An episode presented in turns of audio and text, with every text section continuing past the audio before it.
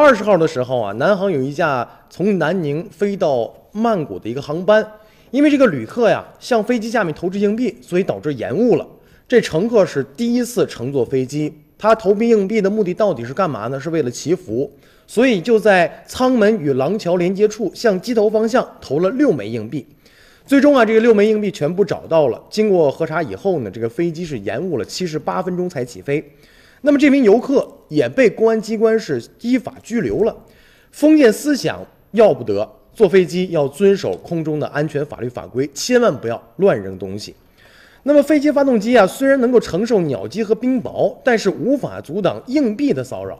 这个发动机无法承受金属类坚硬物体的撞击，一旦吸入类似的硬币物质，由于气流不断的进入发动机内部，硬币呢将首先损坏的是外部的叶片，然后自身呢也被打成了细微的颗粒，继续伤害这个内部的叶片，最终导致整台发动机呢受损，然后引起了故障起火，最终失去动力。飞机在空中啊，如果出现了这个发动机彻底故障，无法再次启动呢，将会造成严重的安全隐患。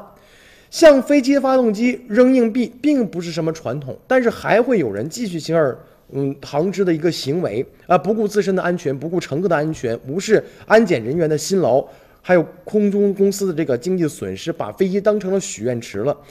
仅二零一九年二月份到今天呢，已经有五起案例了。二月十七号，安徽安庆机场一名旅客在登机过程当中呢，也是投掷硬币，导致航班取消，当事人被拘留七天。三月十号呢，在济南的一个机场呢，两名二十多岁的女乘客也是扔硬币，导致飞机延误两个多小时。四月二号，武汉天河机场一位男子听从丈母娘的指挥，也是往飞机上扔硬币，最后呢，这个男子被行政拘留十天。所以说呢，舆论不停的谴责，投币大军也没有减少，反而有年轻人加入，真是让人匪夷所思。